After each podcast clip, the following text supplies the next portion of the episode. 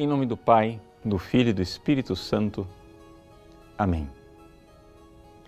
Meus queridos irmãos e irmãs, o Evangelho de hoje é o Evangelho do juízo final.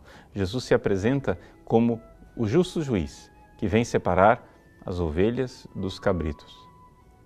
E ali ele nos julga pelo amor.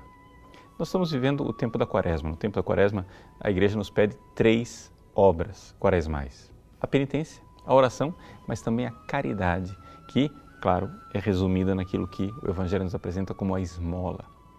Pois bem, a caridade, ela na realidade é o que resume as outras duas coisas.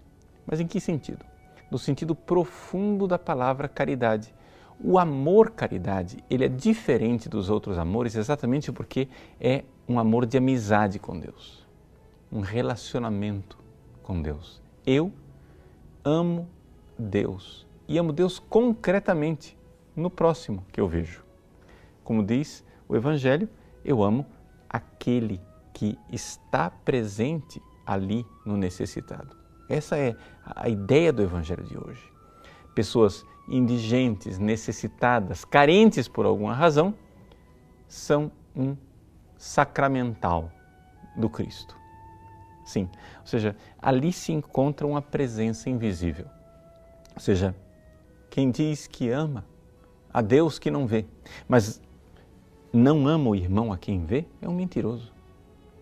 O Evangelho quer nos ensinar isso de forma bem concreta. São João da Cruz nos recorda que no entardecer da vida nós seremos julgados no amor. As pessoas tendem a interpretar essa realidade do amor como um amor genérico. Na realidade, nós estamos falando aqui da caritas, em latim, ou seja, do agape, em grego, o amor especificamente cristão. Em que a caridade é um amor diferente dos outros. Algumas pessoas acham que a caridade é um amor diferente dos outros porque é um amor que não procura retribuição. Isso é uma das características da caridade, sim, mas não é a sua essência. A caridade é um amor de amizade com Deus.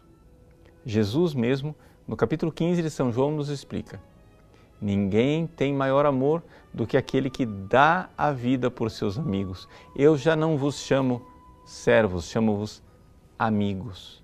É este relacionamento de reciprocidade.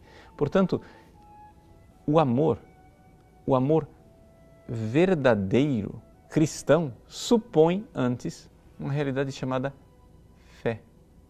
Ou seja, eu creio no amor que Deus teve por mim. Esse é o primeiro passo. O primeiro passo é eu crer que eu fui amado e amado com um amor infinito, com Cristo que morreu na cruz, nós recebemos o um amor infinito e agora eu preciso responder a este amor. Porque amizade é isto, é amor em mão dupla. O amor vem do Cristo, mas ele precisa retornar. Eu preciso amar de volta. E eu amo de volta o Cristo no irmão necessitado. Aí eu estou fazendo caridade.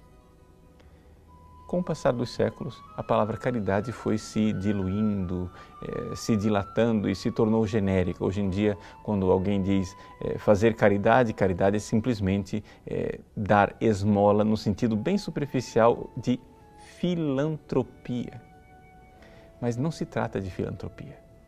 A caridade, a caridade verdadeira, se a gente for assim é, olhar para a sua essência, a caridade ela é filoteia e não filantropa. Ou seja, ela é um amor a Deus, um amor de amizade com Deus. E aí então nós estamos na verdadeira caridade. Que essa quaresma seja para você um exercício de caridade. Então comece a ver nas pessoas concretas da sua vida a presença do Cristo. Mas não precisa ir muito longe. Olhe na sua casa sua esposa, seu marido, seus filhos, seus pais, seus irmãos. Comece em casa. O sacramento e o sacramental da caridade começa em casa e aí se estende, se alarga até os próximos mais distantes. Neles encontraremos o Cristo. E no fim, no juízo final, nós ouviremos dele que nos dirá: foi a mim que o fizestes. Deus abençoe você.